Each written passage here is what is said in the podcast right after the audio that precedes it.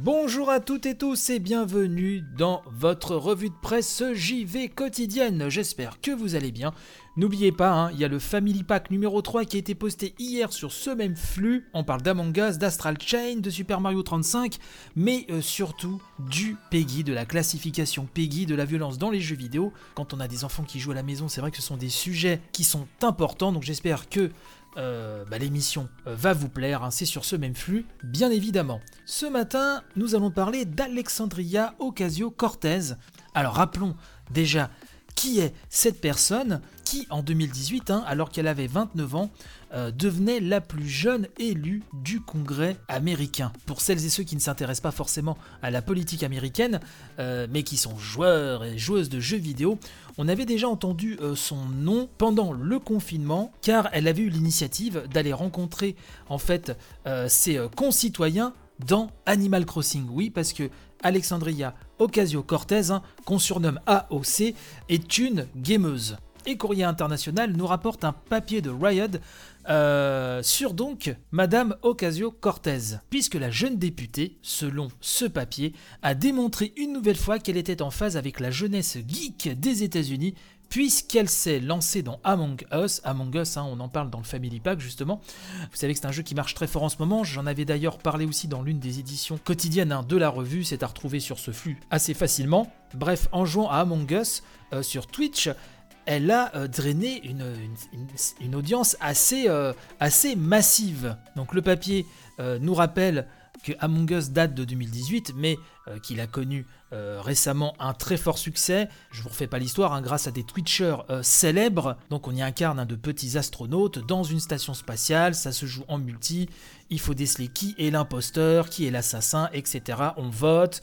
Donc c'est assez addictif, hein, c'est assez bien mené. Et donc le papier, euh, l'article nous dit que c'est une chaîne un peu particulière qui a, qui a remporté un succès d'audience euh, le 20 octobre dernier, donc c'était il y a deux jours hein, à peine.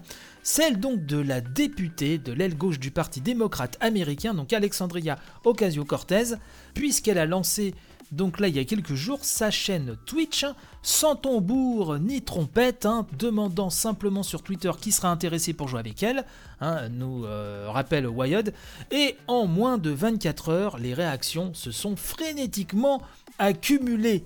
Plusieurs grands noms hein, euh, de la scène Twitch ont répondu à l'appel, mais AOC, comme on la surnomme, était aussi accompagnée par une autre femme politique, la députée démocrate Ilan Omar, Ocasio-Cortez était loin d'être la première personnalité politique, nous dit-on, à aller rencontrer les gamers là où ils se trouvent. On parle de Bernie Sanders, hein, venu parler de la crise du Covid-19 en mars euh, lors d'une discussion en direct.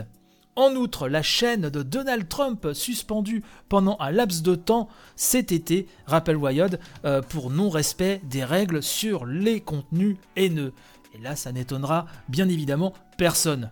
Alors la différence fondamentale, nous dit-on, c'est que Alexandria Ocasio-Cortez est vraiment une gameuse. Elle joue vraiment. On nous rappelle qu'elle est fan d'Animal Crossing, bien sûr, comme je vous le disais il y a quelques minutes. Elle connaît également très bien le jeu League of Legends. Elle avait été par ailleurs invitée sur la chaîne Twitch de Ash Bomber Guy, qui visiblement est un Twitcher célèbre, hein, qui au début de l'année avait organisé une diffusion de Donkey Kong 64 pour collecter des fonds d'aide aux enfants transgenres.